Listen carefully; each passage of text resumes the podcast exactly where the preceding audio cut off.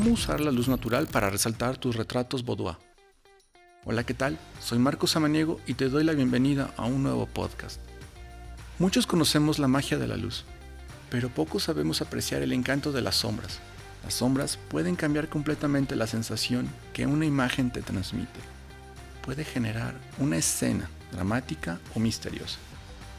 Asimismo, las sombras pueden acentuar o ocultar objetos o partes del cuerpo, y usarlas en la fotografía boudoir pueden ayudarte a resaltar la forma natural del cuerpo de tu modelo. Todo esto lo puedes conseguir con la luz natural, que entra a través de la ventana, sin necesidad de usar iluminación artificial.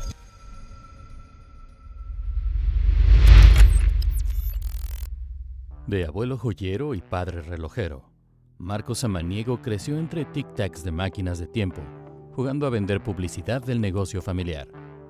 Hoy, amante de la fotografía y entregado a la publicidad, te da la bienvenida a Samaniego Talks, un podcast de creatividad, modernidad y soluciones para ti. Comenzamos. Cuando haces fotografía íntima, tanto la luz como la sombra serán tus aliadas. Todo dependerá del tono que le quieras dar a las tomas. Puedes optar por una fotografía dramática y oscura o una iluminada y ligera.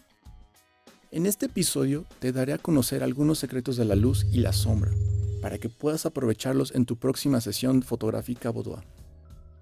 Una forma en la que puedes aprovechar más las luces y sombras naturales es usando el ISO. Por supuesto, la velocidad de obturación de tu cámara. Ajusta estas funciones para obtener el resultado deseado. Las cortinas pueden ayudarte a dar distintas sensaciones. Si usas telas delgadas obtendrás una luz más ligera. En cambio, con una tela gruesa obtendrás un contraste entre luces y sombras. Ten en cuenta que la luz natural, a diferencia de la luz artificial, se mueve. Esto quiere decir a través del sol. Esto te mantendrá activo durante toda la sesión, pues deberás moverte con ella. Trata de usar la luz de la siguiente manera para conseguir un mejor resultado en la sesión fotográfica boudoir. Luz frontal. Este tipo de luz reduce las sombras y te permite conseguir una imagen brillante, capturando cada detalle en el plano. Este tipo de luz es una gran opción para cuando quieres fotografiar un cuerpo completo. Recuerda usar diferentes perspectivas, cambia el ángulo para encontrar la posición en la que tu modelo resalte más. Luz lateral.